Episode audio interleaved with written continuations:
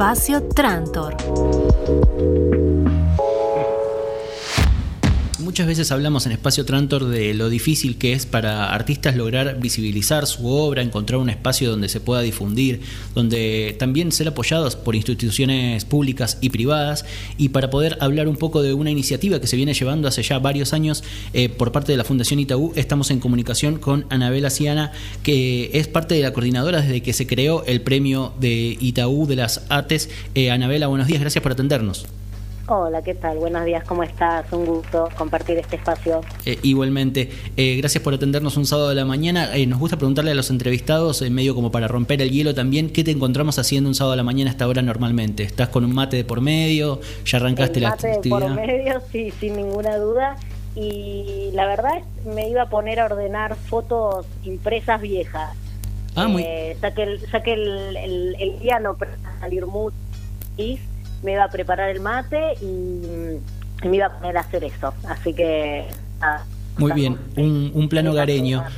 Eh, Exacto, sí arrancamos por, por, esto que decías de, fotos viejas, porque quiero arrancar por el inicio de Fundación Itaú. Me imagino que dentro de esas fotos también debe, debe haber muchos recuerdos de cómo fue presentar esta propuesta del premio Itaú y de buscar esto. Tengo entendido por otras entrevistas que diste que era una manera de, hacer un paralelo a la colección Itaú que tenía eh, Itaú en Brasil, ¿no? de buscar artistas y generar una, una muestra, digamos, de, de la fundación con artistas locales bueno, eh, un poquito eh, hacemos historia, entonces, que es una historia...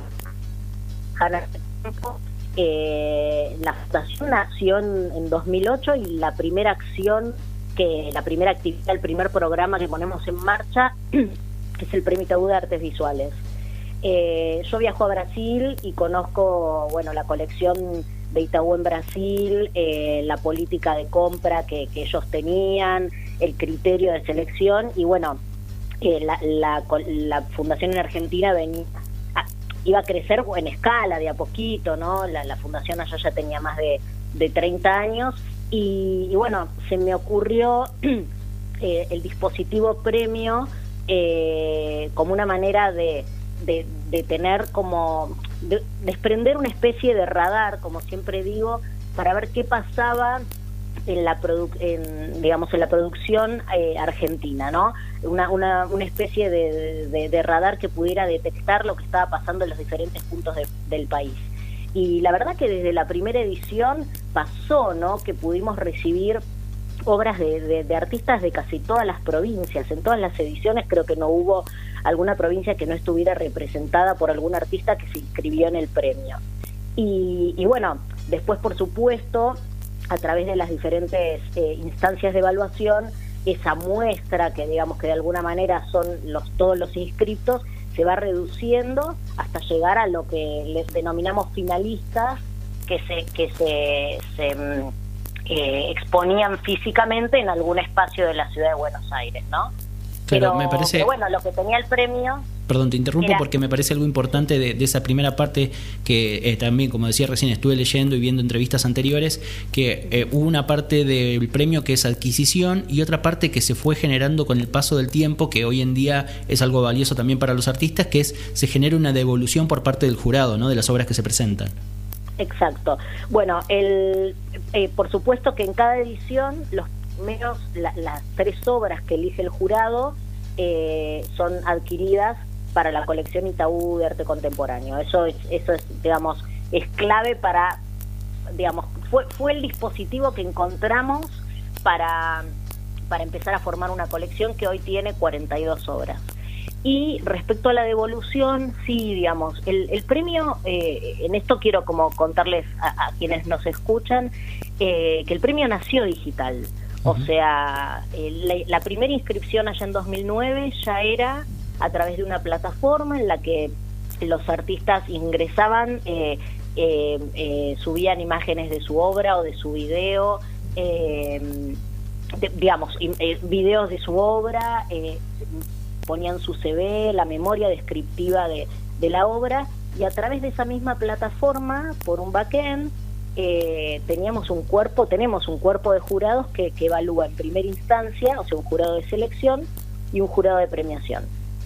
Nosotros un poco lo que cuando decidimos esto de la devolución eh, tiene dos tiene dos funciones esta devolución que les pedimos a los jurados de selección que evalúen las obras que le den a los artistas participantes.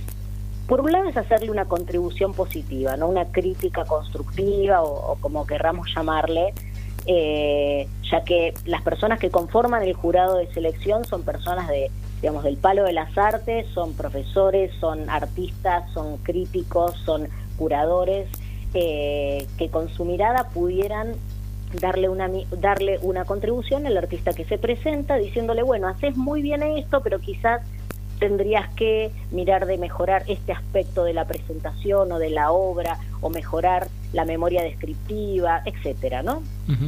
Y eso no solamente contribuye al artista, sino que además le confirma que la obra fue evaluada, porque bueno, lo que nos encontrábamos en ese momento cuando hicimos un poquito de del estado del arte de los premios era que había un poco de digamos de cierta sospecha de que se habrá evaluado mi obra ¿Quién la habrá visto? Eh, ¿Cuántas personas? Bueno, de esta manera nosotros les garantizábamos a los artistas que dos personas, dos jurados de selección, habían visto su obra y le estaban dando una devolución. Eso después, al terminar el, premio, nosotros hacemos una encuesta de satisfacción a los, a los participantes y en general es muy bien recibido esto de, la devolución. Eh, eh, les da mucha satisfacción. Hay muchos que se, se anotan esperando esas devoluciones y lo, y lo registran en esta encuesta. Así que ahí fue cuando, cuando recibimos la primera devolución en, allá por 2010, la primera encuesta fue, bueno, parece que algo bien estamos haciendo.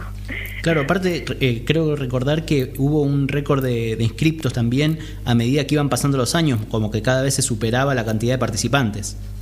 Sí, ya en la primera edición nosotros eh, esperábamos, no sé, digamos, eh, 500 obras y recibimos más de mil. Digo, eh, eh, también hay, que aclarar eso, ¿no? Como que la, la, posibilidad de que fuera digital, de que no tuvieran que imprimir una carpeta, mandarla por correo, ponerse en un gasto los artistas, le facilitaba muchísimo la participación y democratizaba el acceso a participar, ¿no? Como que abría más el juego a todos, a donde quiera que estén.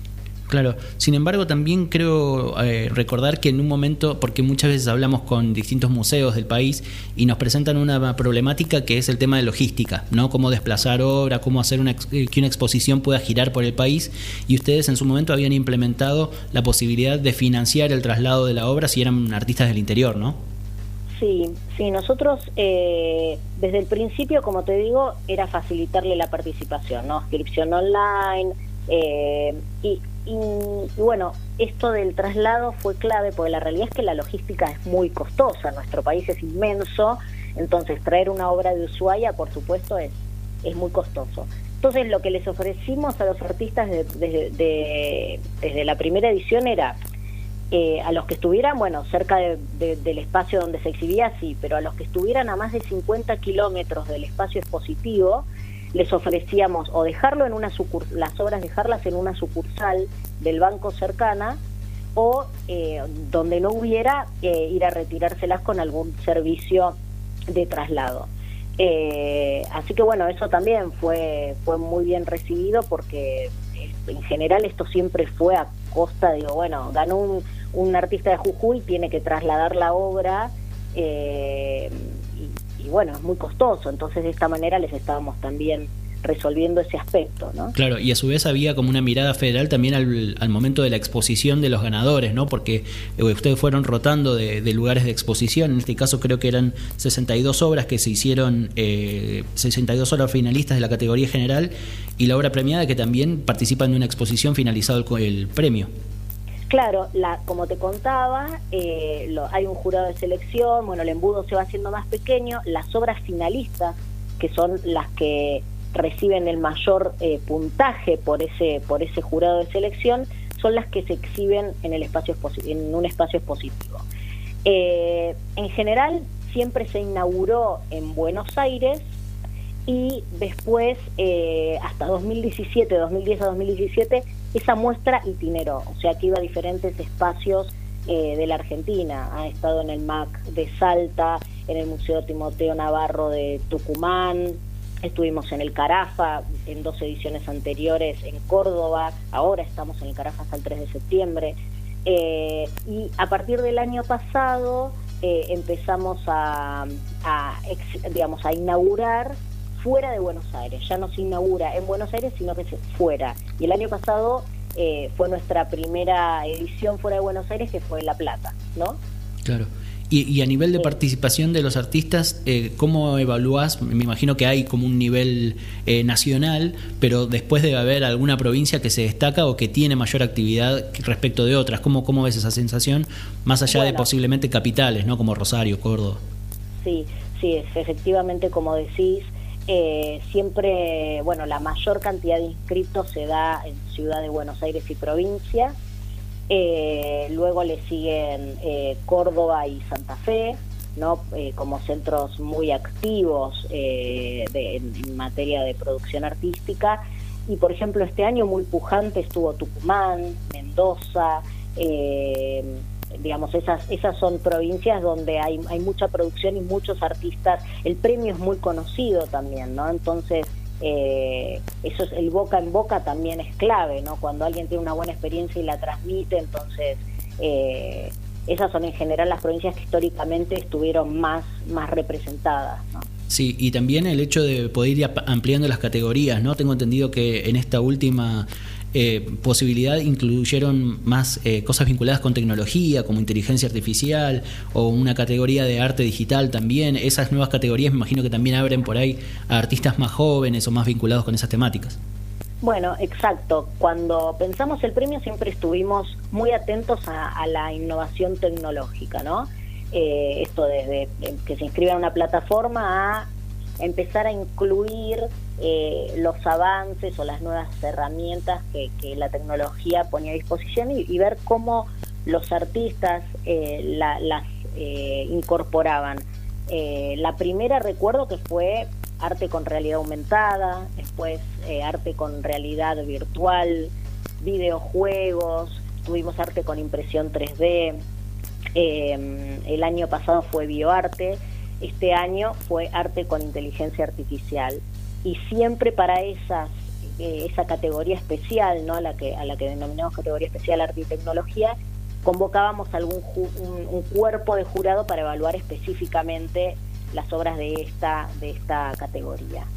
Eh, y bueno, sí, siempre nos, nos encontramos con sorpresas maravillosas, o sea, eh, mismo los, los, jurados de, de, selección que evaluaban estas obras decían, bueno, gracias al premio encontré artistas que no sabía que estaban trabajando con realidad virtual o con videojuegos, haciendo videojuegos o eh, eh, en bioarte, digo, era como dije, esto, un radar, ¿no? Funciona realmente como radar el premio. Claro, y preguntamos también generalmente cómo es el vínculo entre instituciones eh, pares o que se dedican a la misma rama, porque hay mucho intercambio de experiencias. En el caso de, por ejemplo, las salas de teatro o los espacios culturales, hay mucha vinculación para armar la gira de artistas o de obras que, se van a ir presentando. Eh, me imagino que ustedes, al ser como un núcleo de artistas, también tienen esa vinculación con otros espacios. Recién mencionabas espacios como el Carafa, donde se hacen las exposiciones. ¿Cómo ves ese vínculo entre la fundación y los distintos espacios del país? Mira, es muy clave para nosotros como fundación desde la gestión siempre hacer alianzas con eh, espacios, instituciones, en este caso, eh, para este premio de artes visuales, instituciones artísticas, ¿no? Es clave la, que las instituciones que van a recibir el premio tener un diálogo constante, que la curaduría esté en diálogo constante con el equipo de producción del espacio al que va, eh, coordinar la comunicación del premio, eh, el evento, nosotros hacemos un evento de anuncio de premios y eso también es clave que, que digamos, que haya presencia de autoridades y vuelta y después por supuesto nosotros como institución siempre atentos a lo que otros premios o otras instituciones eh, hacen en el campo de las artes, ¿no? Siempre atentos a, los premios eh, que ofrecen o a las eh, modificaciones, a las innovaciones. Eh, digamos, siempre atentos a ver qué, qué está pasando de nuevo para poder capitalizar esa experiencia y llevarla a nuestro premio y ofrecérsela a los artistas.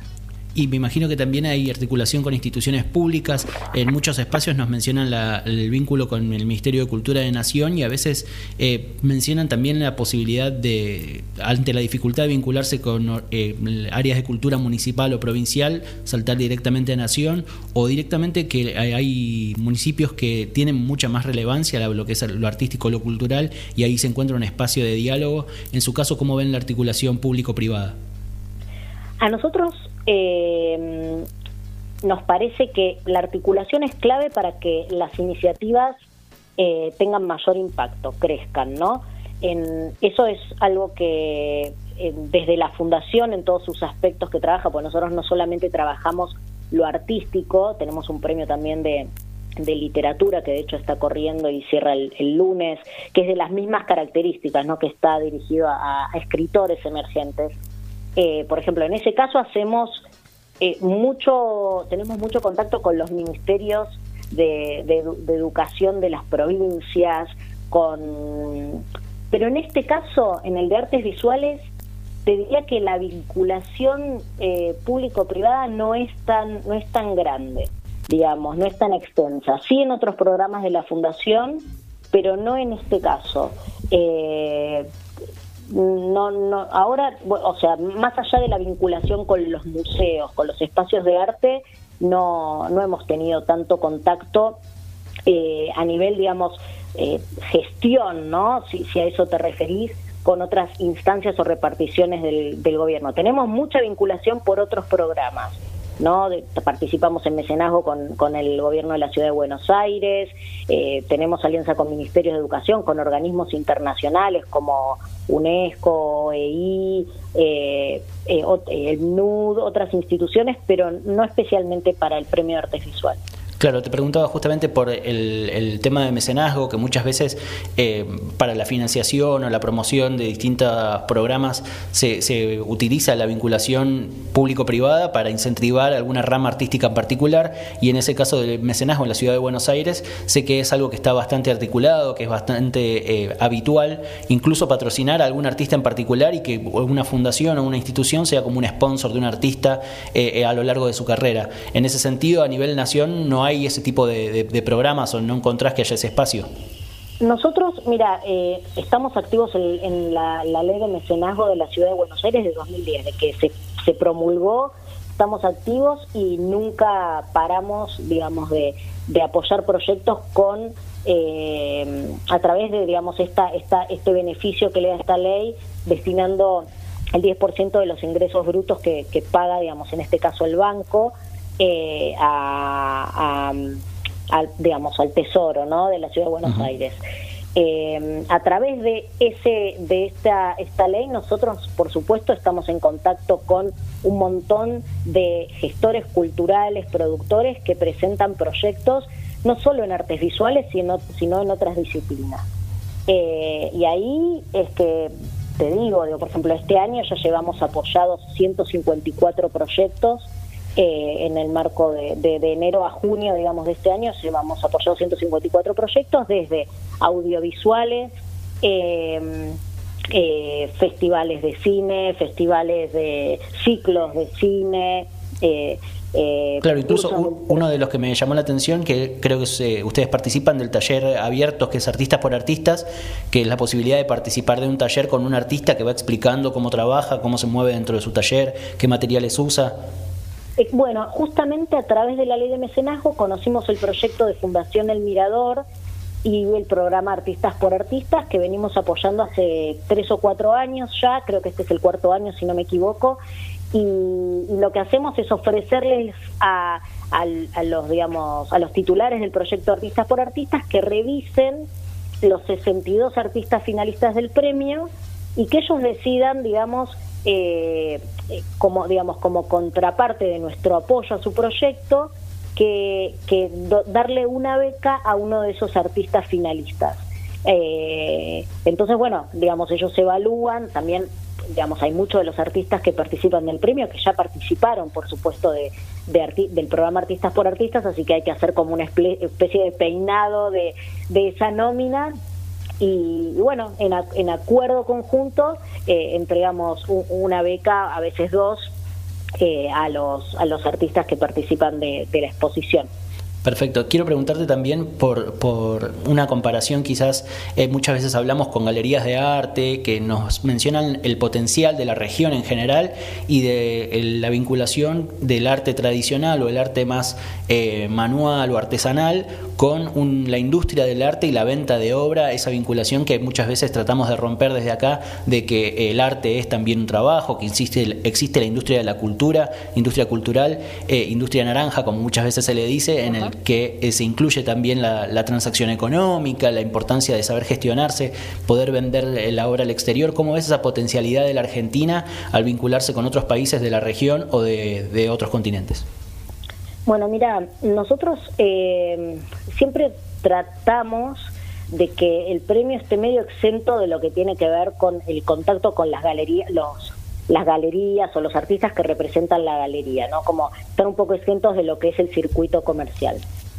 Pero por supuesto, ganar un premio, estar en una exhibición, que los jurados de selección, los jurados de premiación vean a los artistas, esto por supuesto les da una visibilidad a los artistas que muchas veces eh, por su propia gestión y todo, no, no, no logran tener. Eso, obviamente, a ellos los instala, eh, les da créditos, ¿no? O sea, te voy a poner un caso que para nosotros es medio como paradigmático y es eh, el primer premio de, de, artes visuales en 2009 lo recibe eh, Chaile, Gabriel Chaile, de Tucumán, y no digo que sea Itaú el que lo, lo, identifica, pero eh, a partir de eso Gabriel se viene a Buenos Aires eh, y, consigue galería y va al Vitela, digo, como que hay un montón de cosas que, que, esto, como que hay, hay una especie de señalamiento, el premio funciona como señalamiento y muy y después sí, digamos, eh, eso es un crédito y un disparador para, para muchas otras cosas más, ¿no? Digamos, eh, si, si el artista sostiene ese compromiso con su carrera, con su producción y todo eso, después se ve, digo, Chaile estuvo en la última Bienal de Venecia, digo, como eh, ya sabemos, ¿no? Como el derrotero, eh, el éxito de su, de su carrera y todo, y así tenemos gente muy valiosa en la colección y mismo muchos artistas que de repente no están en la colección que agregan ese crédito a su currículum y eh, y, bueno, nada, es, un crédito, es un, espacio más, un premio que, que, lo, que los distinguió, ¿no? Sí, sí, el premio claramente funciona como una vidriera, me imagino que ahí también está la importancia del jurado, ¿no? De la opinión de quien evalúa esa obra para darle también ese, ese destacado al artista que participa. Eso es clave, eso es clave. Nosotros ahí siempre delegamos eh, la, la, autoridad de, de, elegir las obras. Eh, para, para incorporar a la colección en manos idóneas, ¿no? Digamos, siempre convocamos a, a, a, curadores reconocidos, artistas reconocidos, eh, con trayectoria para hacer esa evaluación. Pero lo que te quería agregar a esto es que hace tres años nosotros, Google eh, Arts, nos invitó a, a, participar en esta plataforma, en su plataforma, eh, a la cual los, los artistas individualmente no pueden llegar y nosotros como institución tenemos un espacio en Google Arts y todos los artistas que fueron finalistas desde tres ediciones atrás están hoy disponibles para, para poder visualizarse y navegar en ese entorno, ¿no? el de Google Arts. Y para nuestro asombro, eh, bajando las estadísticas, es genial ver que gente de un lugar remoto de África, de Asia, eh, toma contacto con nuestra propuesta, nuestro premio con los artistas seleccionados, digamos, que ahí empieza a darse, ese es el mecanismo que encontramos que le damos visibilidad a los artistas a nivel internacional, ¿no? Eh, que de, de, otra manera, digamos, Google Arts, si no es por institución, uno no puede abrirse un, un espacio propio, un, no es como una red social que uno tiene su propio usuario. Y la verdad que nos llenó de satisfacción que, que hubiera tanta, eh, tanta visita a, a los a, nuestro, digamos, a nuestras propuestas, a las exhibiciones en línea, como ellos llaman, ¿no? Y después una cosa que te quería agregar es que, eh, también en, términos de digitalidad y accesibilidad, eh, nuestro catálogo siempre fue eh, digital, nunca fue impreso el catálogo de los artistas finalistas. al principio, en la primera y segunda edición, fue entregamos un CD y, y, a partir del 2011 ya empezamos a tener un catálogo digital, porque siempre pensando en la potencia que tenía poder eh, compartir eso, digamos, no tener que depender de, de un, eh, de un instrumento físico, ¿no? de un catálogo eh, para poder saber quiénes fueron los, los artistas finalistas y ver imágenes, sino esto de poder compartir más ágilmente y más rápido el, el, catálogo con los textos curatoriales, con los dictámenes de los jurados y, y todo eso que, que está por supuesto subido desde la primera edición a nuestra, a nuestra página web. Tal cual, recordamos, estamos hablando con Anabela Siena de Fundación Itaú por el premio Itaú a las artes visuales en particular. También hablamos un poco del premio de literatura y de ahora quería hablar de cuento digital también. Recordamos para quienes están escuchando que pueden entrar a la página o a las redes sociales de Fundación Itaú. En eh, Facebook los encuentran como Fundación Itaú AR y en Instagram como Fundación Itaú eh, Argentina. Ahí van a ver las distintas actividades que llevan adelante, las distintas propuestas, los premios, los vínculos con estas espacios, como decíamos, y artistas, y la posibilidad, como decía recién Anabela, de que a través de Fundación Itaú puedan tener eh, la posibilidad de mostrarse a través de Google Arts, y en la página de Fundación Itaú está el catálogo en formato PDF también para descargarse de las obras que participaron de todas las ediciones del premio Itaú, ¿no?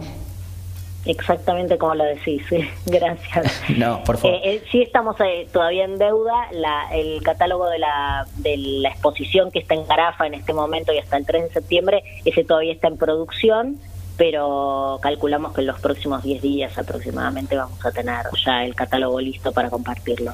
Bárbaro. Y en este momento, retomando, está abierta la inscripción para la decimotercera edición del premio Itaú Cuento Digital, eh, que quería consultarte porque eh, pueden participar eh, autores emergentes de Argentina, Paraguay y Uruguay, ¿no? En este caso. Exacto, exacto, sí, así es. Es un premio que organizamos con las fundaciones Itaú de Uruguay y de Paraguay eh, tiene dos categorías, en este caso este premio tiene en la categoría em, eh, general, que es mayores de 18 años, y la categoría sub-20, que es para estudiantes del nivel, nivel secundario que tienen hasta 20 años. Perfecto. Bueno, así que abierta la inscripción, pueden verificar ahí en las redes sociales los requisitos y cómo anotarse, etcétera. Eh, Anabela, muchísimas gracias por la posibilidad de conocer eh, Fundación Itaú y todas las, tareas que llevan adelante. La verdad que es un espacio interesante para, seguir profundizando y compartimos también esta mirada federal de, difundir artistas y espacios de, de todo el país, así que nos interesaba abordar eso también. Te agradezco muchísimo a vos la generosidad del tiempo, el interés en nuestra propuesta. La verdad, un placer haber compartido este, esta mañana de sábado con, con vos y con tu audiencia.